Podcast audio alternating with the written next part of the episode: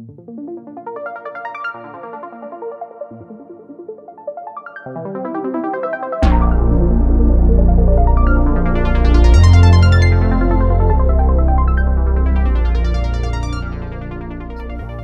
¿qué tal? Muy buenas noches. Muchas gracias por sumarse a la videocolumna. Ya estaba yo al aire, pero silenciado y con la música. Y me pregunta Derham que qué rola es. No, pues es un rockcito aquí que viene en automático en el programa de transmisiones.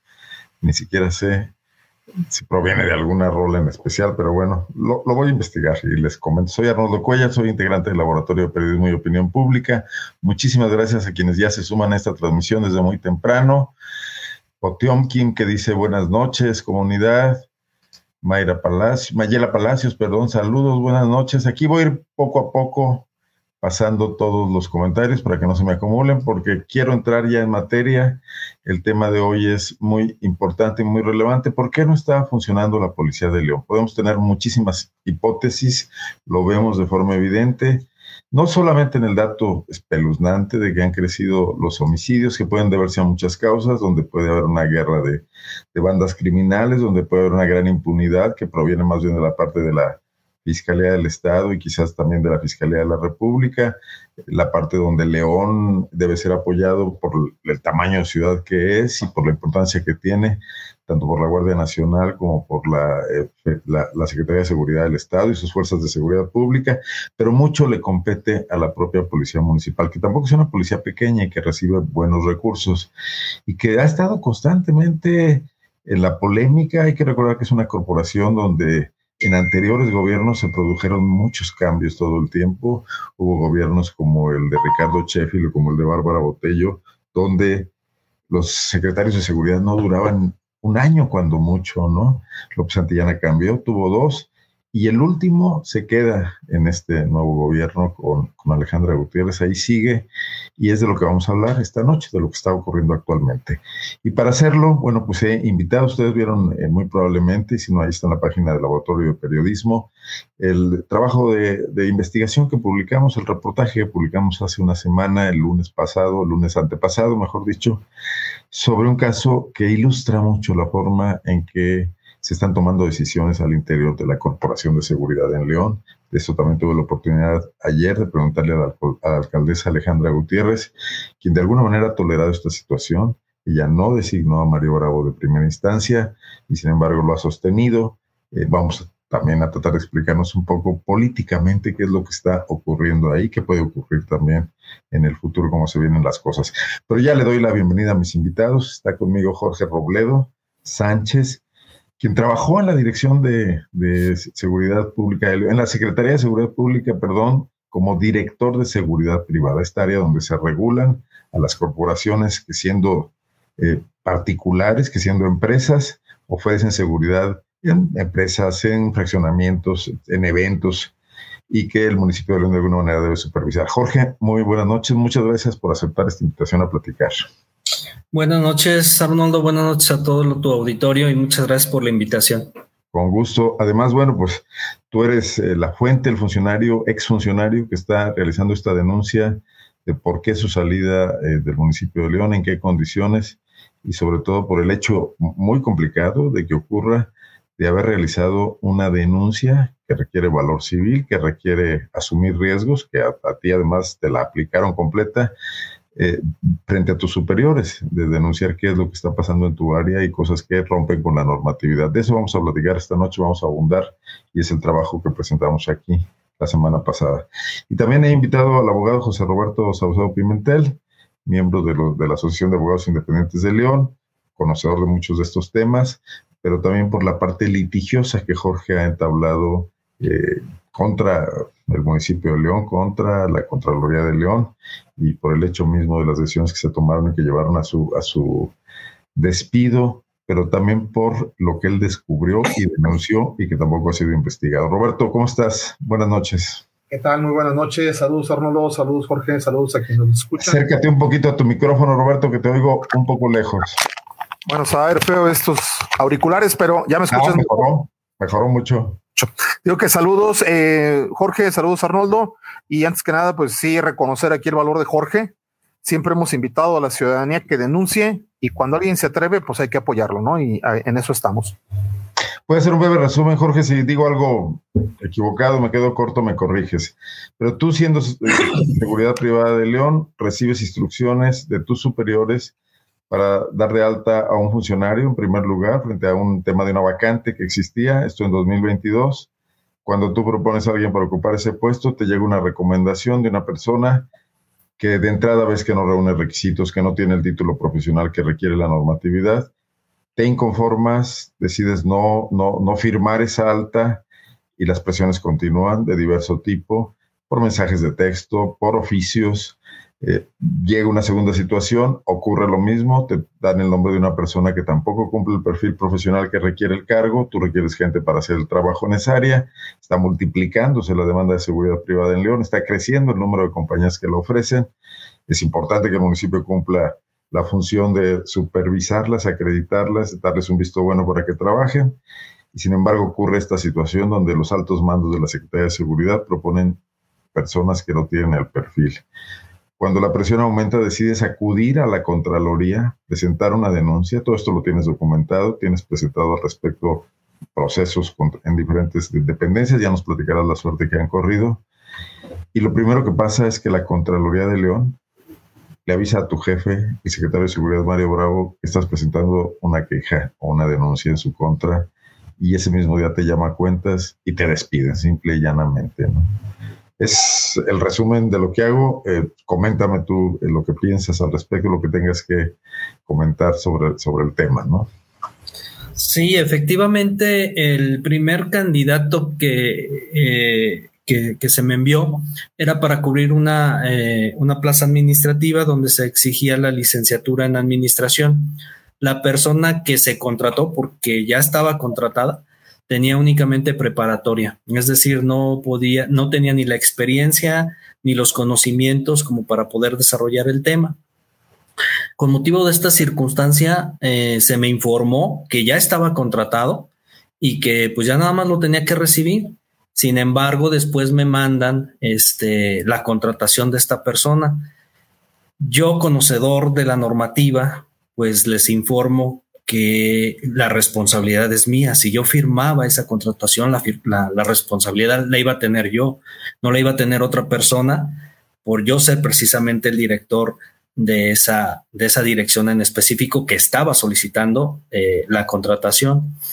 Me niego, me niego a, a realizar esta, esta esta contratación y por parte de la Secretaría de Seguridad, en específico de la Dirección de Planeación, recibí eh, aproximadamente como ocho oficios en diferentes momentos donde me estaban eh, exigiendo la, la, firma porque ya estaba, ya estaba contratada la persona, ya estaba ganando con el puesto y que pues el único que estaba poniendo el impedimento era yo. Hay un detalle que me gustaría profundizar contigo, Jorge. Resulta que tú trabajaste en la Contraloría antes de ser el director de seguridad privada en la Contraloría de León. Correcto. Y como me platicaste en su momento, cuando nos conocimos, cuando yo empecé a investigar este caso, eh, tú fuiste uno de los eh, funcionarios o investigadores de la Contraloría que le seguiste la pista al caso Bárbara Botello.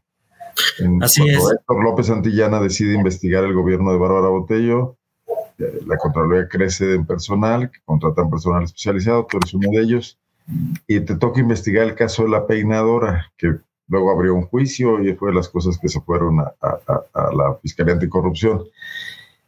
Era un poco el mismo caso que, te que querían que tú firmaras esta vez.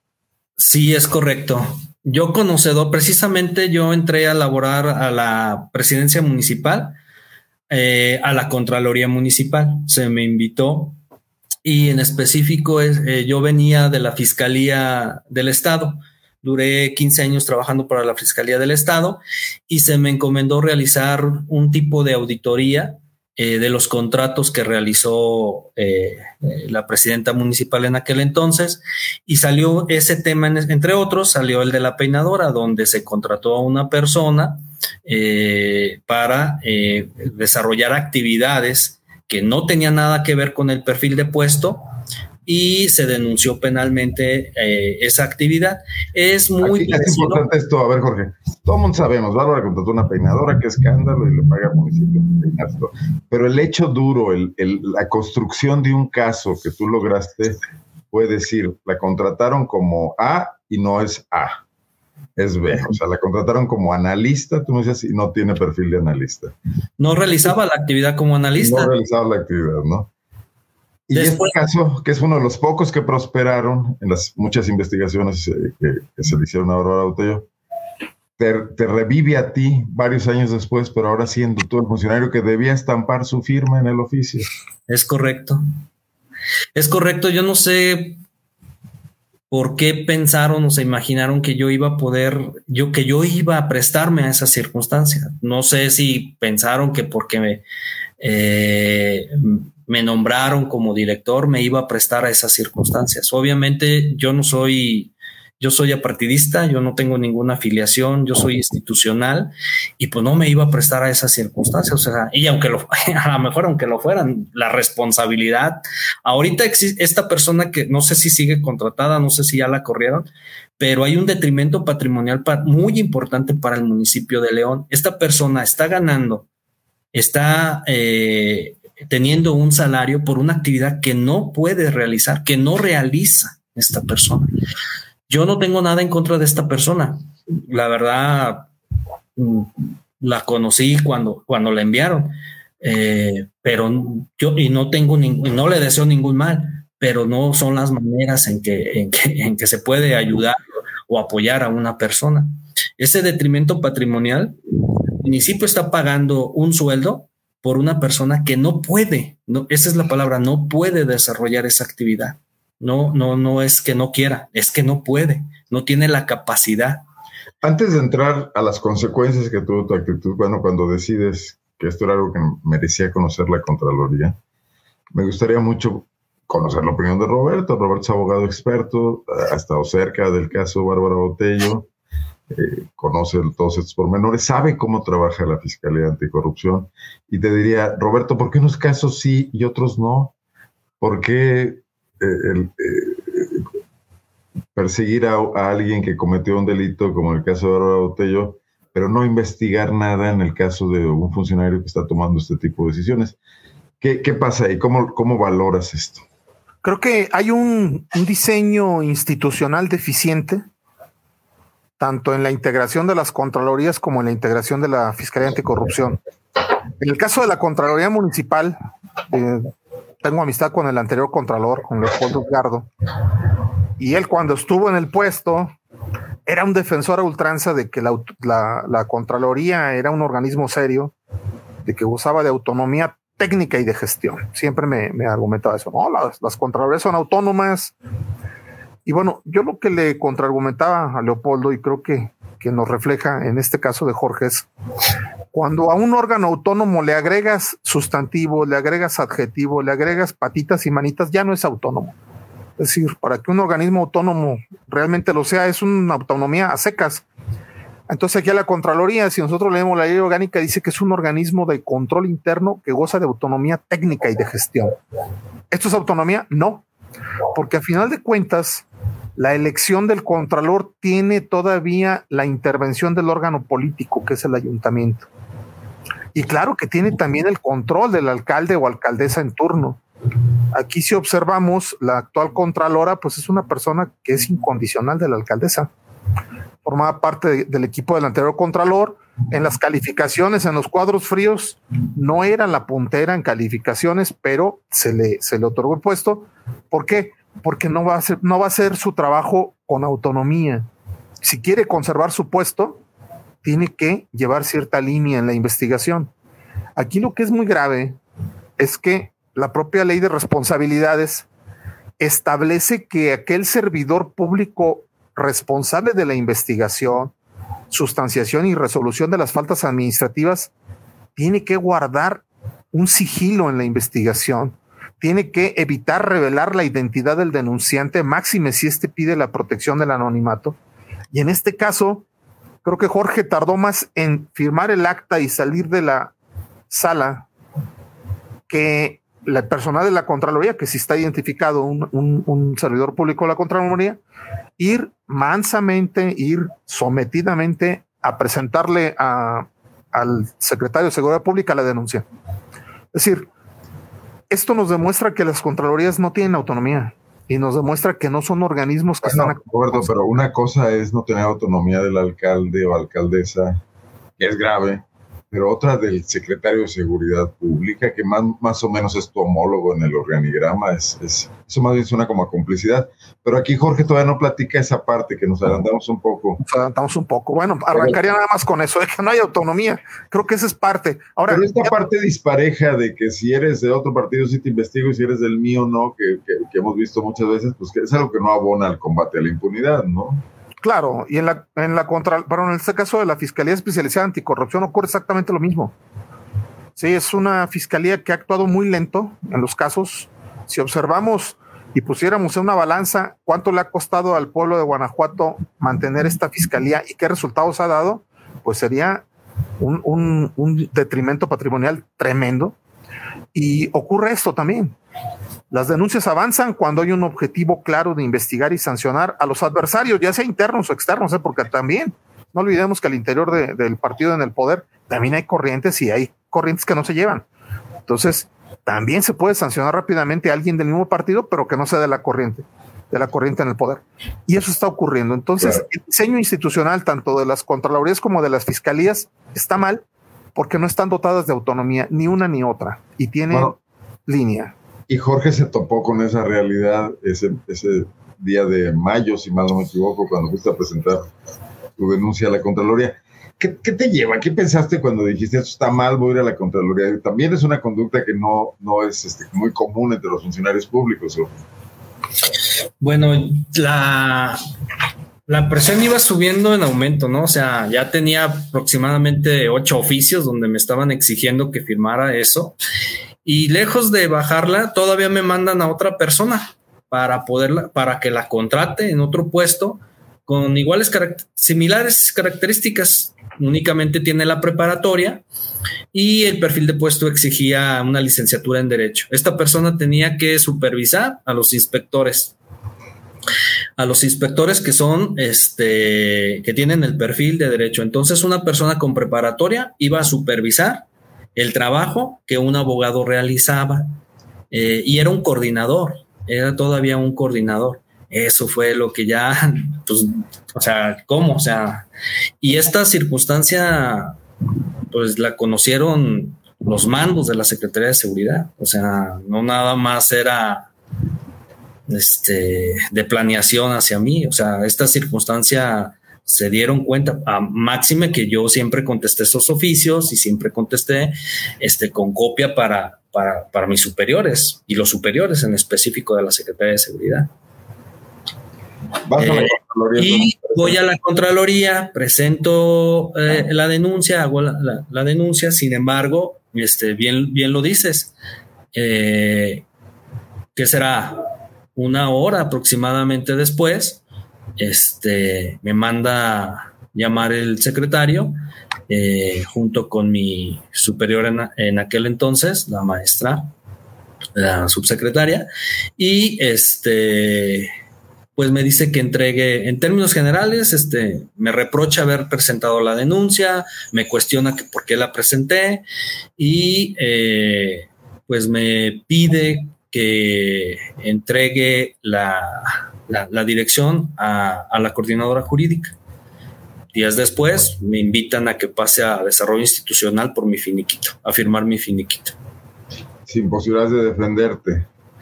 Pues acá el tema es que como director eres persona de confianza y la justificación fue pérdida de la confianza. Y días después dieron otra explicación que incluso reiteró la alcaldesa ayer que yo le preguntaba. Bueno, no lo dijo abiertamente, pero le dejó el espacio ahí para insinuar que tu salida fue debida a otra causa, o sea, que tenían otros datos. Un conflicto que se presentó en la feria en enero, que salió en los medios de comunicación, donde fueron detenidos dos jóvenes boleteros de, de la velaria y aparentemente se dio un abuso de poder, te responsabilizan a ti de eso y eso es lo que justifica el hecho de tu salida. Cuando platícame esa parte, no tenías ninguna noticia de ello. No, de hecho, la investigación no fue directamente hacia mí. Eh, allí quien intervino fue la dirección a través de, de, inspectores.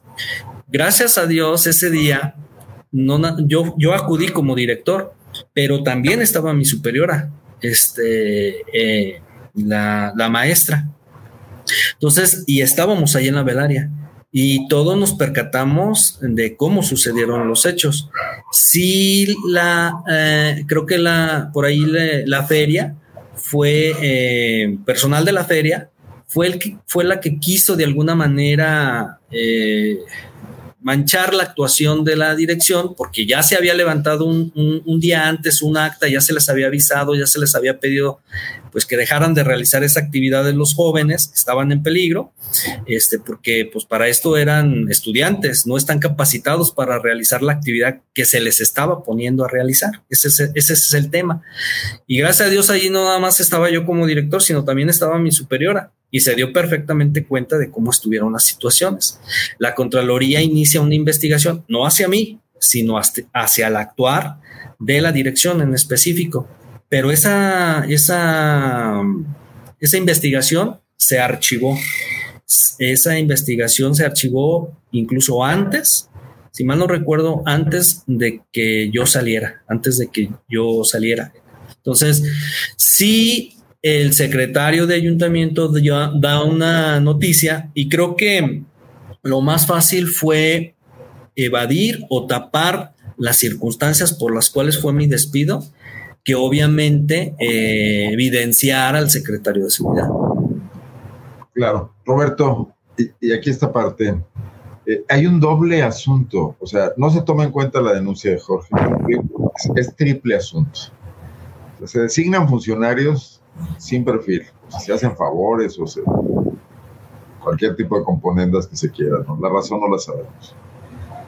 Cuando esto se denuncia, no se investiga. Ahí ya tenemos dos áreas en falta, la, la Secretaría de Seguridad y la, y Contraloría. Pero en tercer lugar, se inventa una historia, una mentira para, ocultar esa realidad. O sea, ¿qué está pasando en una administración pública donde tantas anomalías ocurren en un solo caso? ¿Es esto normal en la administración pública?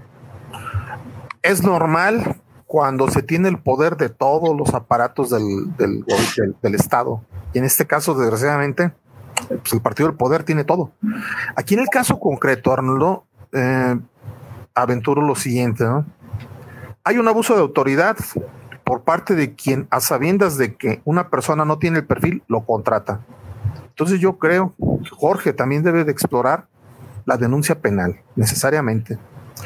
Nos vamos a enfrentar a que Mario Bravo pues es gente de Álvaro y Álvaro es muy cercano al, fiscal general, pero hay que hacerlo, ya que eventualmente lo revise un juez de control si esta denuncia tiene futuro o no. Pero si a sabiendas de que una persona no tiene perfil, lo contrato, estoy excediendo mis atribuciones. Y el Código Penal, pues es muy claro en ese aspecto en cuanto a que el servidor público que dolosamente exceda sus funciones o exceda el límite de sus potestades en detrimento de la función pública, amerita una pena de prisión. Entonces aquí claramente yo escuché en un audio que está en la nota de Poplar, en donde el secretario dice, pues es que hay que darle oportunidad a esta persona, aunque no tiene el perfil, pues porque ya tiene muchos años aquí. Y yo le comentaba a Jorge, bueno, pues es tanto como si sin demeritar a nadie, obviamente, si, si una persona tiene 30 años haciendo el aseo de la, de la tesorería, pues ya por la antigüedad, aunque no tenga estudio, no tenga perfil, pues hay que darle oportunidad, ¿no? Pues ya tiene mucho tiempo. A ese grado estamos llegando de, de, soberbia por parte de Mario. Y aquí, en este caso, la alcaldesa, ella está consciente, porque pues tiene las pruebas. Entonces yo no sé ¿qué, hacen eh, tratando de, de, justificar esta actuación de, Mario, del secretario? Porque evidentemente excedió el límite de sus potestades. Él no es Dios, él no puede hacer lo que le pegue la gana, porque hay un marco legal que regula su actuar. Entonces, si, si hay un marco que dice, para este puesto se requiere este perfil, y él está reconociendo en el audio que no le importó el marco legal, pues evidentemente está excediendo sus facultades. Entonces aquí, pues yo creo que sí hay que pasar a la... Se protegido. Acá preguntan que por qué una maestra está arriba en una corporación. Hay que aclarar que maestra es... Eh, es un grado. Es un grado, ¿no? Pero ella es una policía de carrera, María Luisa Saucedo, ¿no? Sí, es un grado. Sí, es la subsecretaria, en aquel entonces subsecretaria que era mi, eh, mi superior.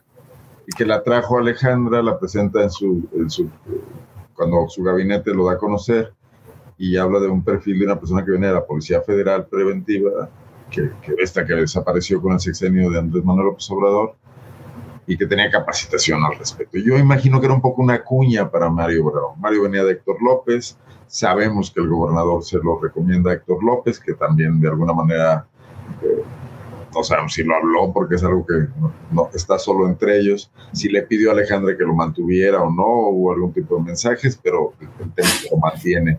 Y Alejandra quiere, la alcaldesa Alejandra Gutiérrez quiere meterle una especie de, sello personal, de freno de mano, de equilibrio interno a esa Secretaría de Seguridad y realiza dos nombramientos. Bueno, pues todos, muchos analistas lo revisamos así.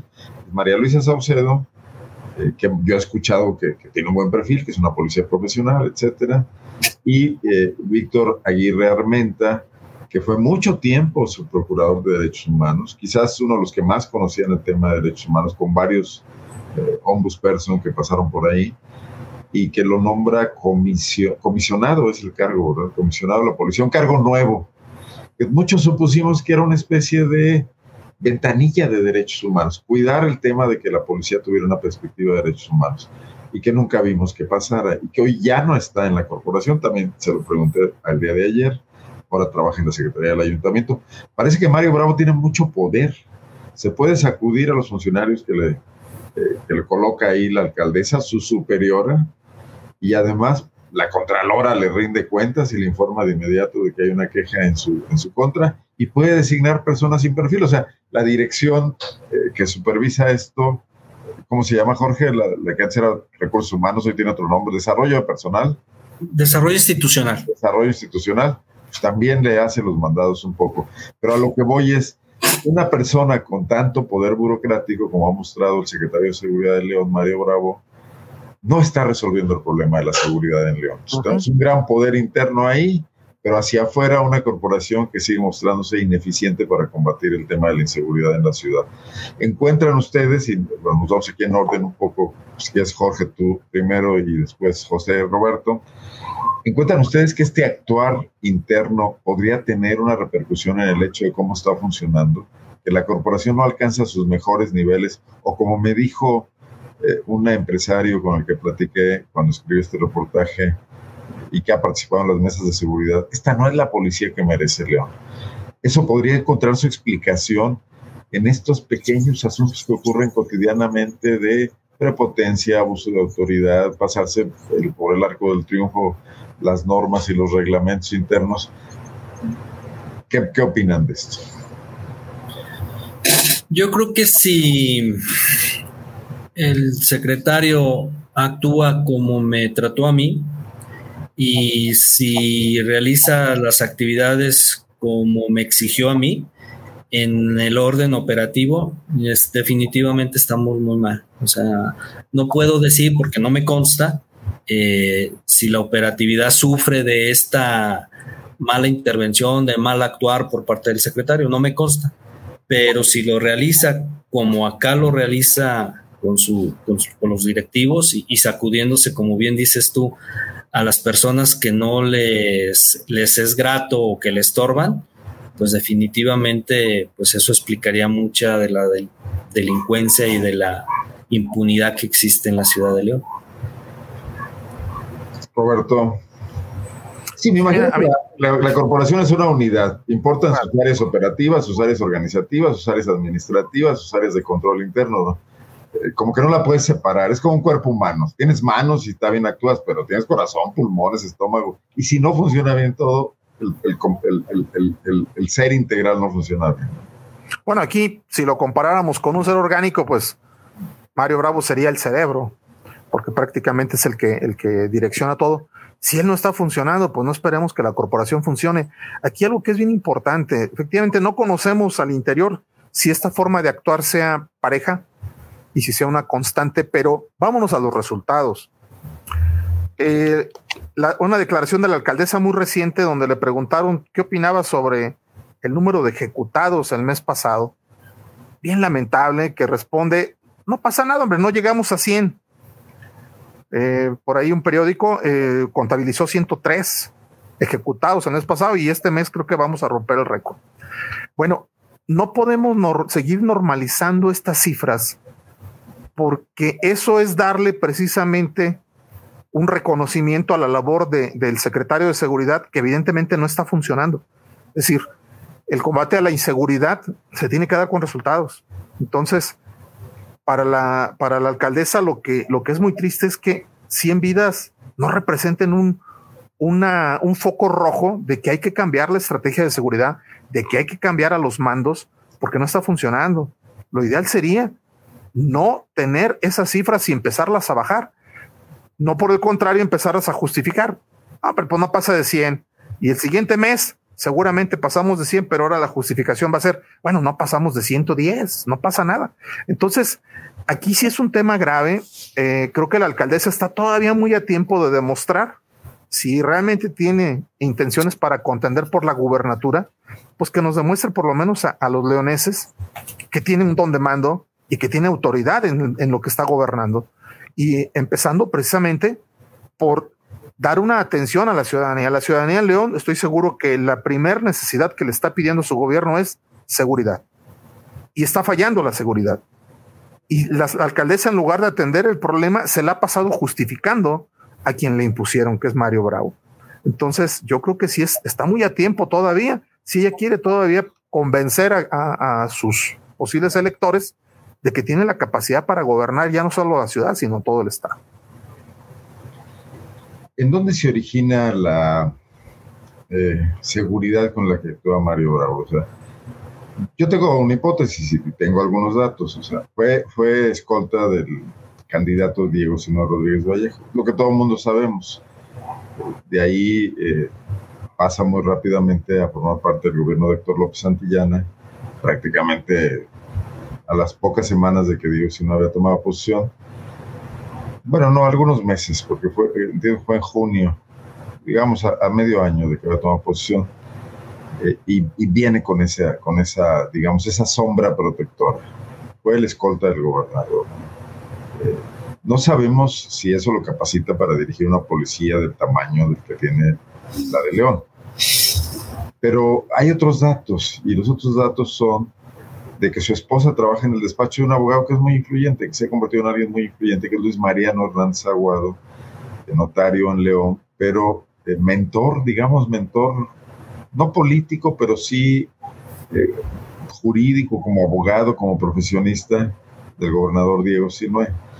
Esa, esa sombra protectora incluso está por encima de la que podría tener Alvar Cabeza de Vaca, Carlos Amaro, para quienes más bien, siendo como son ya los más viejos de la comarca, pues se allanan a las cosas. Si este es el que quiere el gobernador, pues hay que se queden y ayudamos ya como sea.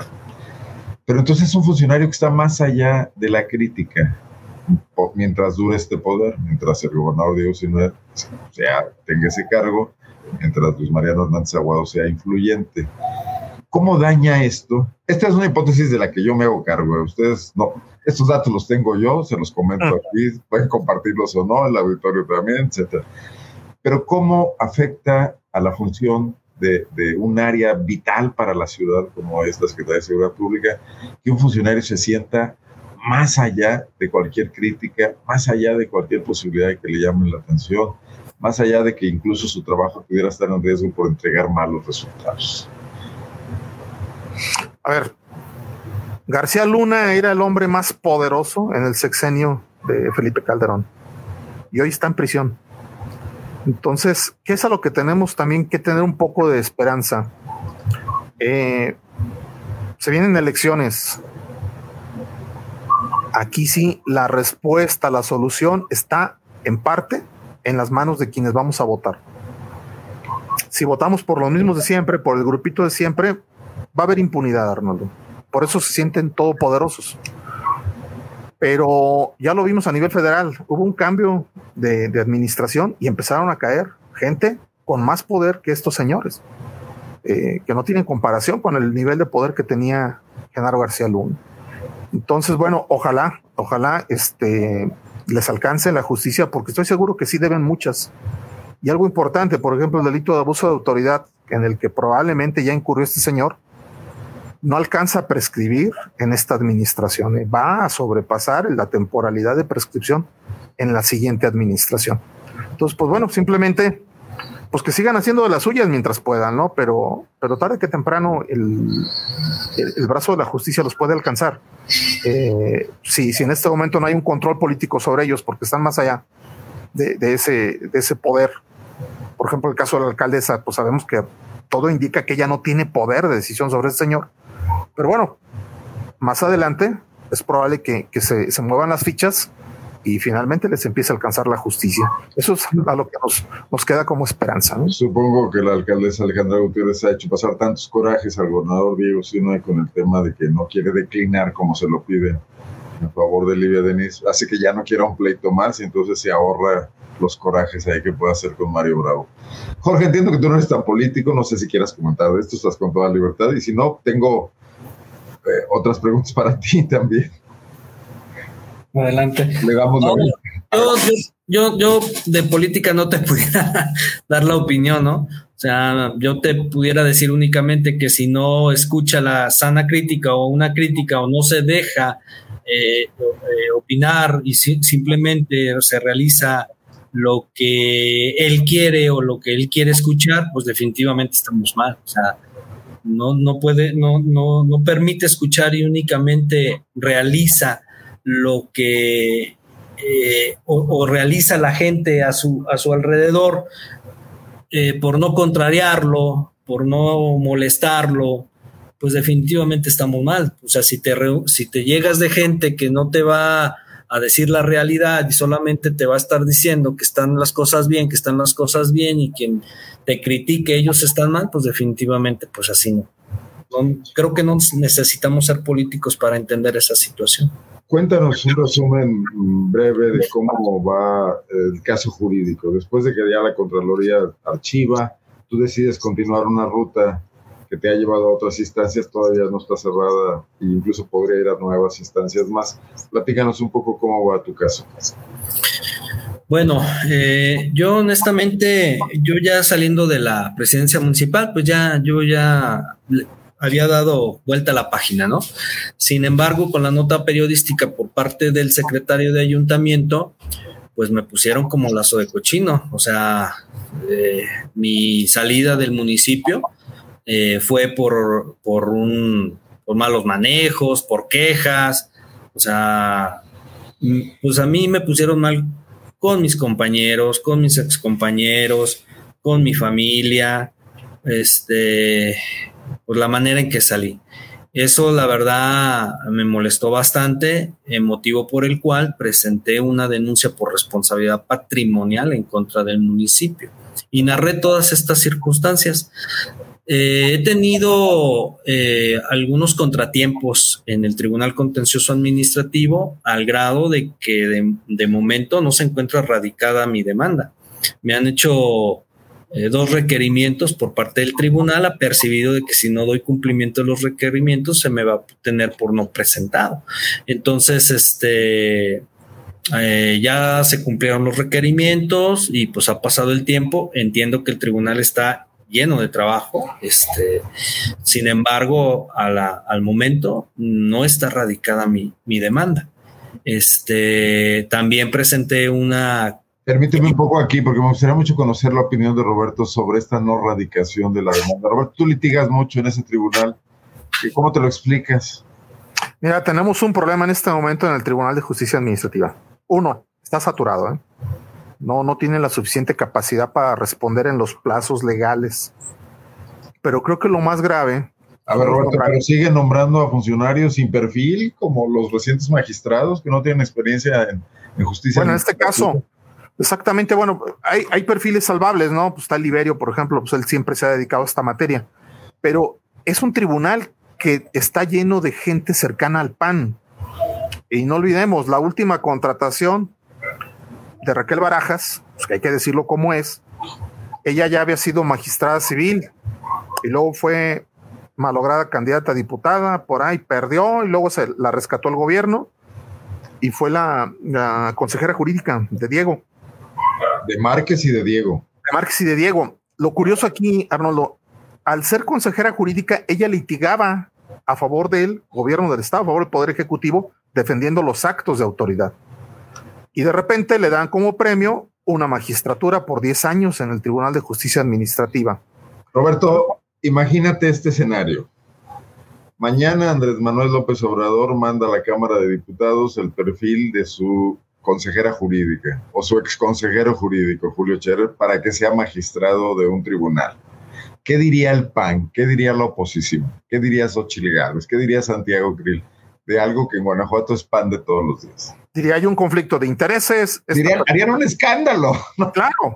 Aquí el problema es que pues, realmente no tenemos oposición, pero jurídicamente la señora Raquel Barajas debería de excusarse, así literal, de todos los asuntos en donde ella actuó como defensora del Poder Ejecutivo y deben ser muchos y tengo entendido que no lo está haciendo, porque no puedes un día estar eh, en la posición de abogado litigante y el día siguiente ser juez de esos asuntos en donde ya fuiste abogado litigante. Entonces aquí eh, fue, fue, una designación, un premio que se le dio. La otra, la otra magistrada menos perfil tiene, creo que es la esposa de Cristian Cruz, de Cruz Villegas, el secretario del Congreso.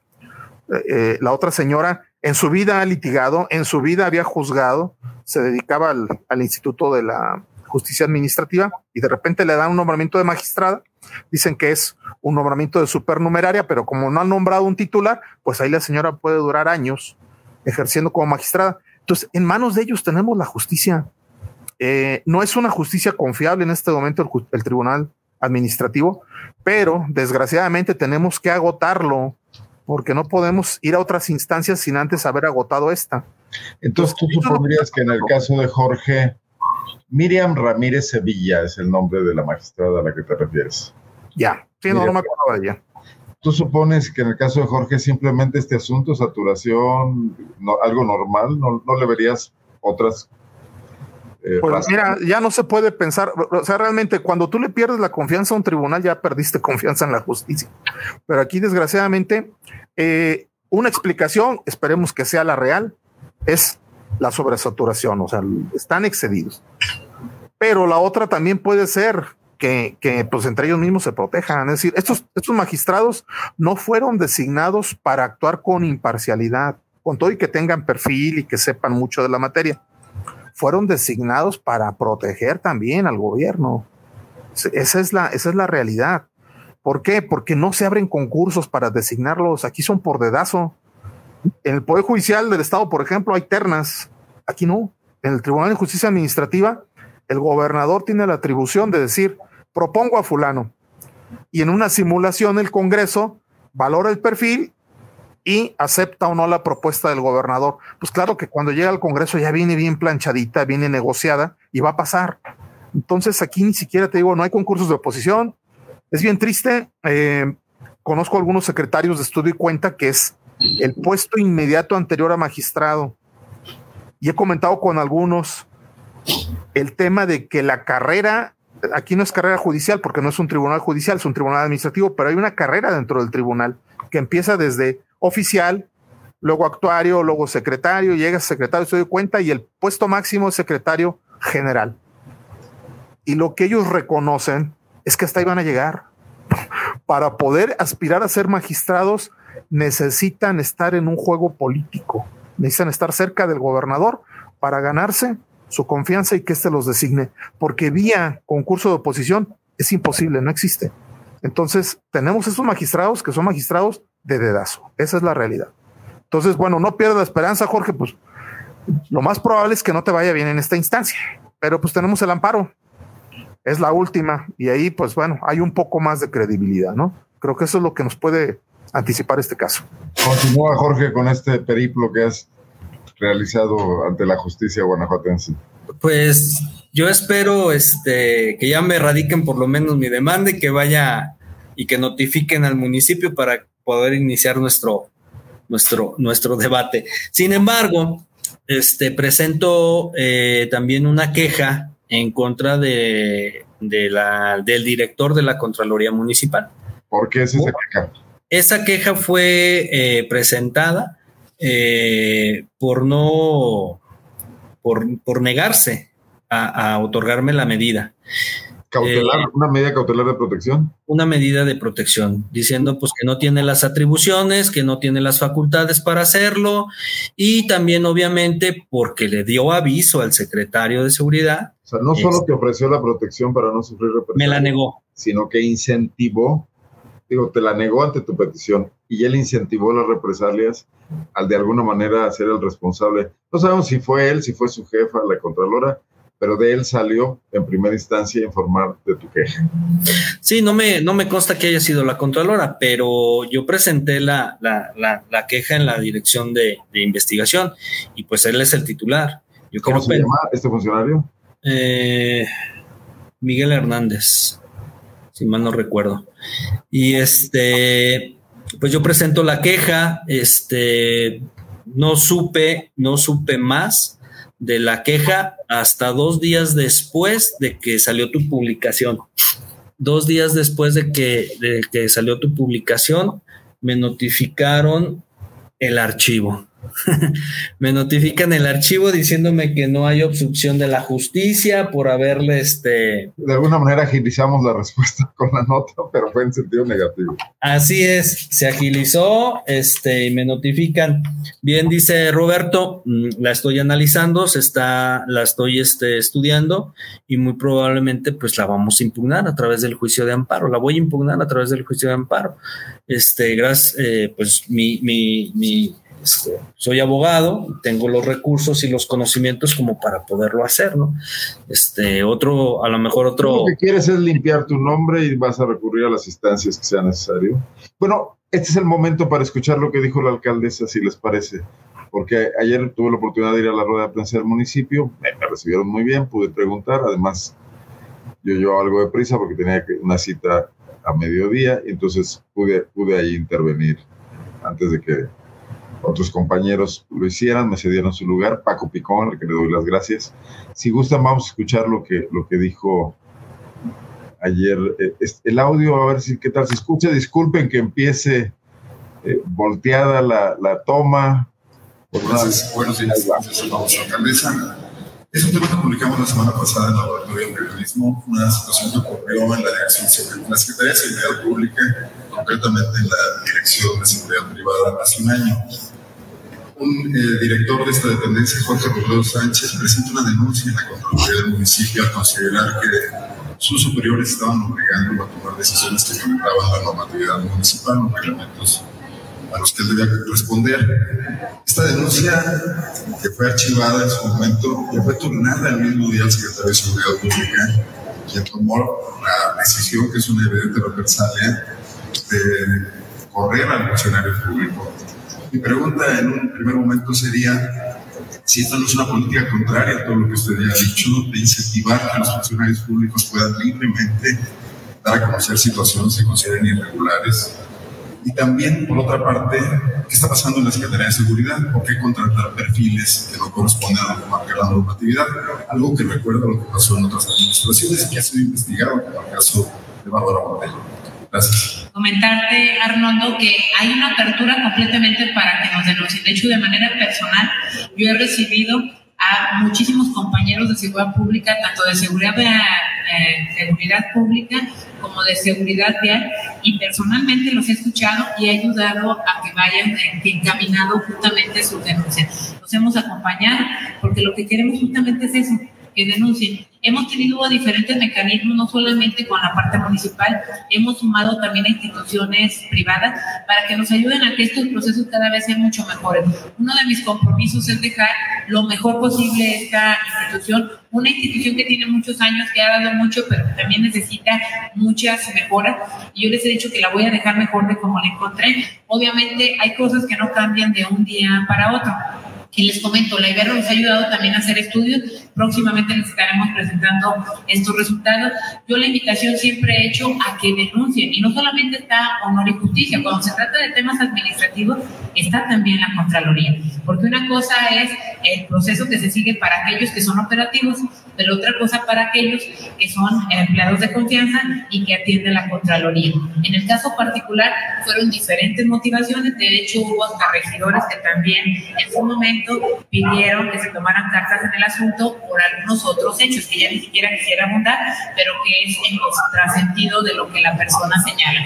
Yo respeto el actual, pero sin embargo creo que ahí también había algunas cuestiones del otro lado. De hecho, también fueron públicas y también salieron en algunos medios de comunicación en sentido contrario, pero no quiero abundar por respeto justamente al exfuncionario.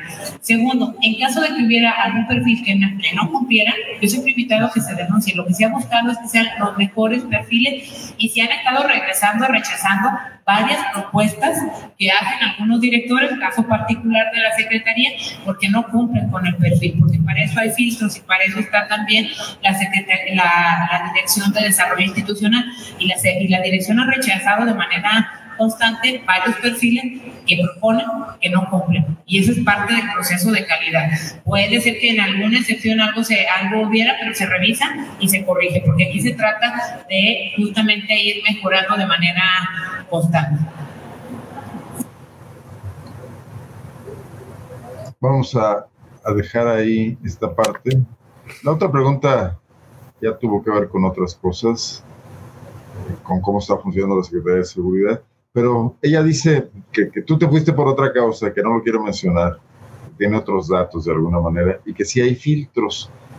Yo recuerdo cuando platicamos que uno de, una de las recomendaciones que te hacían para ocupar un puesto y que no tenía perfil venía de la Dirección de Desarrollo Institucional.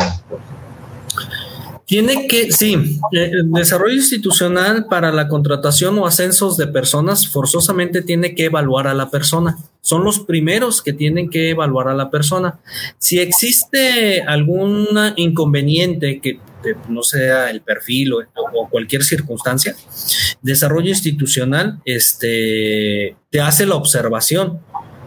No te dice si contrates o no, te hace la observación. Esta persona no reúne el perfil yo ya hice mi trabajo, yo ya lo evalué y yo te estoy diciendo que esta persona no cumple con el perfil.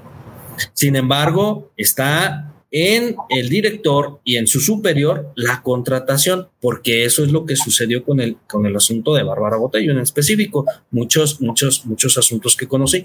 Y, este, y, esta, y esta circunstancia la trataron de, eh, de, de ocultar.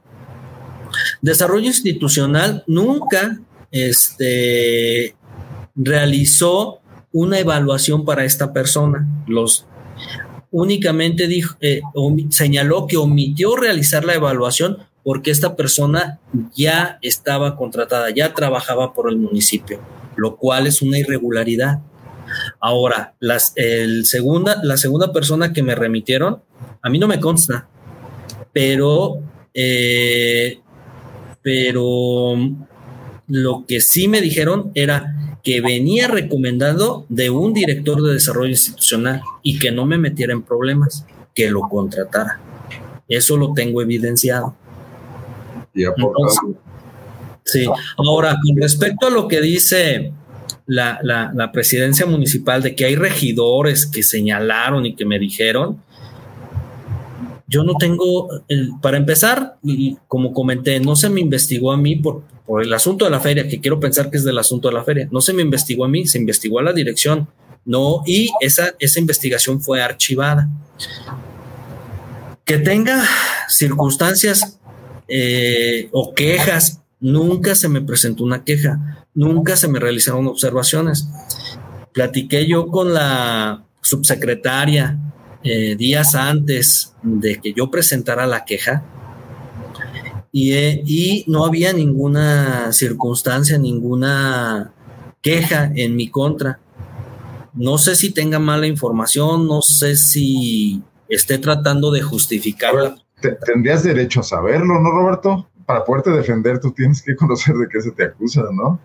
No, claro. Mira, investigación sin que tú sepas. aquí algo bien interesante, o sea, si, la supuesta falta, porque efectivamente no, no se precisa en qué consistió la falta de Jorge, pero si esto ocurrió en enero, pues yo creo que en, enero, febrero, marzo, más tardar, se debe haber aplicado un correctivo. Pero ahora eh, la justificación para el cese o despido, no sé si le dieron un enfoque administrativo o laboral, es precisamente aludir a aquel evento porque circunstancialmente lo necesitaban para justificar ese cese al día de hoy. Entonces es muy circunstancial y es, y es algo muy inverosímil, ¿no? Si te habían perdido la confianza desde enero, Jorge, pues desde enero te debieron haber despedido, no ahora. Ahora algo importante también, eh, en el tema de, que, menciona la alcaldesa, que dice que se vigilan los perfiles, etcétera. Bueno, a ver, señora alcaldesa, usted tiene un audio publicado por PopLab en donde se escucha al secretario reconocer que los perfiles de las personas propuestas. De una de ellas, sí. Una de ellas, perdón, no eran idóneos, no cumplían. Ella dice, no los dejamos pasar, hay filtros. Bueno, no nada más eso. Aquí, con total conocimiento de causa, con total intencionalidad, con total dolosidad, el secretario estaba proponiendo, o incluso ya lo hizo, ya designó a alguien que no reúne el puesto. La ley de responsabilidades, incluso, Arnoldo, artículo 59. No puedo compartir aquí el archivo, pero es muy breve. Dice lo siguiente, que será responsable de contratación indebida, así se denomina esta falta administrativa, contratación indebida, el servidor público que autorice cualquier tipo de contratación, así como la selección, nombramiento o designación de quien se encuentre impedido por disposición legal o inhabilitado por resolución de autoridad competente para ocupar un empleo, cargo o contratación. Aquí aplicaría el primer supuesto, quien se encuentre impedido por disposición legal. Si el marco legal te dice que debe ser, por ejemplo, un economista y tú sabes que la propuesta no es un economista, es un trabajador social, es un abogado, es un ingeniero, pues claro que estás desacatando, estás desobedeciendo el marco legal. Entonces, claramente el artículo 59 dice que es una falta grave. Pues esperemos que la alcaldesa es abogada, ella lo sabe perfectamente, que su, su secretario de seguridad pasó por encima del marco legal. Entonces, pues esperemos que haga, haga realidad esta, esta promoción de que para ella todo es legalidad, que va a dejar las cosas mejor que las encontró. Pues bueno, aquí tiene un caso, un caso bien armado para que empiece y ponga el ejemplo. Y obviamente, pues ella materialmente no lo puede hacer, lo va a hacer su contralora. Pues también esperemos que la contralora, pues, haga un poco de, un poco más, un papel más digno en, esta función que tiene y, aplique el marco legal. Ahí está bien clarito el 59 de la Roberto, Roberto, perdón que te interrumpa, te comento. La Contraloría Municipal ya archivó mi queja, no encontró elementos, no encontró elementos para poder este, llevar a un proceso administrativo. O sea, ya me notificaron, o sea, la queja que yo presenté. La que motivó todo. La que motivó todo, ya está archivada. Ya me notificaron el archivo. ¿Cómo te explicas esa circunstancia? Esa instrucción de la alcaldesa o incluso quizá del propio Mario. A ver, fíjate que, bueno, no quiero aventurarme, pero si la autoridad, en este caso que es del órgano interno de control, le asignó el caso a un órgano. Ella, ella, lo que tengo entendido es que ella directamente no hace la investigación, sino que tiene una parte, un área que hace la investigación, otra hace la sustanciación y otra hace la resolución. Así es como se manejan la ley de responsabilidades. Entonces, seguramente el archivo no viene directamente firmado por la Contralora, salvo que me equivoque, viene a lo mejor por un subalterno. Pero si tú tienes un audio donde el señor, el señor secretario reconoce que sabe que el perfil no es el adecuado y aún así nombra y ya lo nombró, yo creo que aquí también la falta administrativa ya es para quien archivó la queja y también la denuncia penal es para quien archivó la queja. Es decir, en el caso como el tuyo, pues tenemos que ir a todas las opciones legales, ¿sí? Porque eh, internamente no te van a hacer caso, Jorge, no te van a hacer caso. Entonces, no, pues no, ya no me hicieron caso. Bueno, hay que ir a otras instancias. Eso es lo único que, queda. Y un poco para cerrar esto, que son las 10 de la noche, señores, y procuro que estos diálogos, aunque Internet no tiene límites, pues tengan el espacio de una hora también para no robarle a la gente más su tiempo en las noches. que creo que es suficiente tiempo para abordar cualquier tema. ¿Dónde nos deja toda esta situación? O sea, queremos que la administración pública mejore y construimos mecanismos que cuidan a la propia administración pública. Cuestan dinero, las contralorías cuestan dinero, las auditorías superiores cuestan dinero, las fiscalías de anticorrupción cuestan dinero. Pero a la hora buena, a la hora de los cocolazos, pues nomás no. Los casos no caminan salvo que alguien quiera, salvo que sea un enemigo político y salvo que haya que apretarle tuercas a alguien. Pero en la normalidad, en la cotidianidad, un ciudadano, un funcionario público, que llegue con su pecho sano y diga, estoy viendo que las cosas están mal y quiero presentar una denuncia, pues que, lo, que espere sentado, ¿no? ¿Qué sensación les deja eso a ti, Jorge, que lo viviste en carne propia? A ti, Roberto, que como profesional te ocurre muchas veces que te das cuenta, que te topas de primera mano con esto.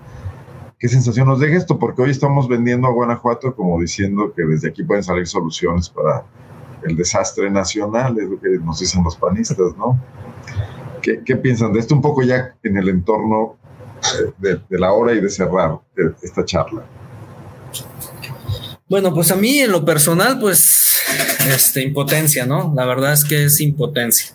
Este, creo que actué de manera institucional de cuando trabajé, cuando estuve trabajando para el municipio, me desempeñé de manera institucional y sin embargo por eh, personas que no actúan eh, este, de manera correcta y legal, este, pues ahora ya estoy afuera. y no porque, no, no porque siempre iba a estar en el municipio, ¿no? Sin embargo, este, pues no, fue las maneras. Sí, no, no, no son las maneras, o sea, no son las maneras. Y, y, este, todavía, este, pues manchan mi, mi, mi, profesionalismo, todavía, este, me ponen en mal con mis compañeros, con mi familia. Entonces, pues no, no se vale. Verdad sí es una impotencia y un coraje. Y al ver que las instituciones este, a las cuales se acuden no te apoyan, este, al contrario, este, te, te, señalan, te evidencian de que estás presentando una queja, pues no, o sea, no, no, no sé qué esperar. La verdad es que el ciudadano no sé, no, no, no sé qué puede esperar, la verdad. Y pues no, este tipo de ejemplos, este, yo no sé si de veras sea una solución, este, de veras sí sea una solución que, los ciudadanos podamos esperar, eh, no, nada más en la gobernatura, sino en el municipio, ¿no? ¿Cómo ve Roberto? Acá nos dicen, desde Derechos Humanos estamos mal, hoy me tocó ir y la abogada ya se quería ir, tuve que apretarle tuercas para que recibiera una queja. Bueno, eso es otro tema también que amerita un programa especial. Carmen Rodríguez, sí. Sí, amerita un programa especial. También ahí tenemos algunas áreas de oportunidad que ahora le llaman así. Pero bueno, eh, aquí simplemente, Jorge, mm, esto que tú estás padeciendo no es el primero ni será el último caso. Lo único, eh, quienes estamos ya en la lucha social desde hace años, lo único es no desanimarse, no dejar de ser combativos, Igual que en cualquier asunto, pues es probable que algunas instancias se pierdan, algunas se ganen, pero hay que agotar todo. Hay que agotar todo. Y para mantener vivo el tema, pues también hay que, hay que estar informando constantemente del avance del proceso, tanto a los medios de comunicación. Redes sociales son una herramienta muy importante. Creo que esto eh, eh, es que Roberto, te estamos perdiendo un poco. La ¿Me escuchas? ¿Me escuchas? Ya mejor. Te decía que ese tipo de injusticias que estás viviendo, si las mantenemos eh, vivas en redes eh, actualizadas, también pueden generar conciencia ciudadana. Es decir, esto en lugar de desanimar a que otros se animen a denunciar o se, este, o se desanimen, mejor dicho, de denunciar, debe ser un motivante. Digo, no pasa nada. es decir, lo, que, lo peor que nos puede pasar es que logremos un avance. En este momento, eh, la situación únicamente puede mejorar ya no puede empeorar.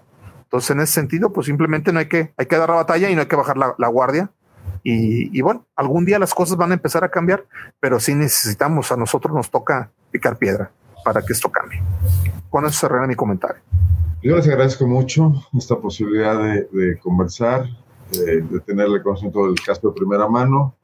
Eh, yo creo que pues, vamos a seguir viendo qué pasa. Si en otras instancias se abren posibilidades, Jorge, esperamos que nos lo des a conocer, continuar este, difundiendo tu caso. y acá en el municipio, pues seguir preguntando. Yo le quiero preguntar a la Contralora cuando pueda tener una entrevista con ella. Creo que se está abriendo una posibilidad. ¿Qué pasó en este caso? ¿Qué pasó? ¿Por qué la Contraloría tuvo que informar tan rápido al secretario de Seguridad y luego las razones del archivo del caso? Y también, pues, traer esto a, quienes nos siguen acá en Laboratorio de Periodismo y Opinión Pública. Pues aquí lo dejamos, si les parece, por hoy. Eh, mientras el caso siga abierto, pues tenemos la posibilidad de hacer otro, otra transmisión, otro programa, publicar más notas, porque sí es importante no perderlo de vista. Y pues como dice Roberto, Jorge, ánimo. Este, esto no se acaba hasta que se acabe. Muy bien. Y acá desde el público también te dicen, lo importante de todos no es animarse ante todos los obstáculos. Bueno, pues gracias a ustedes, Jonás Zavala, a todos los que han estado escribiendo. Ha habido mucha participación esta noche. Como siempre, gracias por estar atento a estas transmisiones. Me pregunta que por qué no fui al debate del Frente Amplio por México, pues se cruzaban los tiempos. Estuve oyendo un rato por, por acá, por, por la transmisión que hicieron.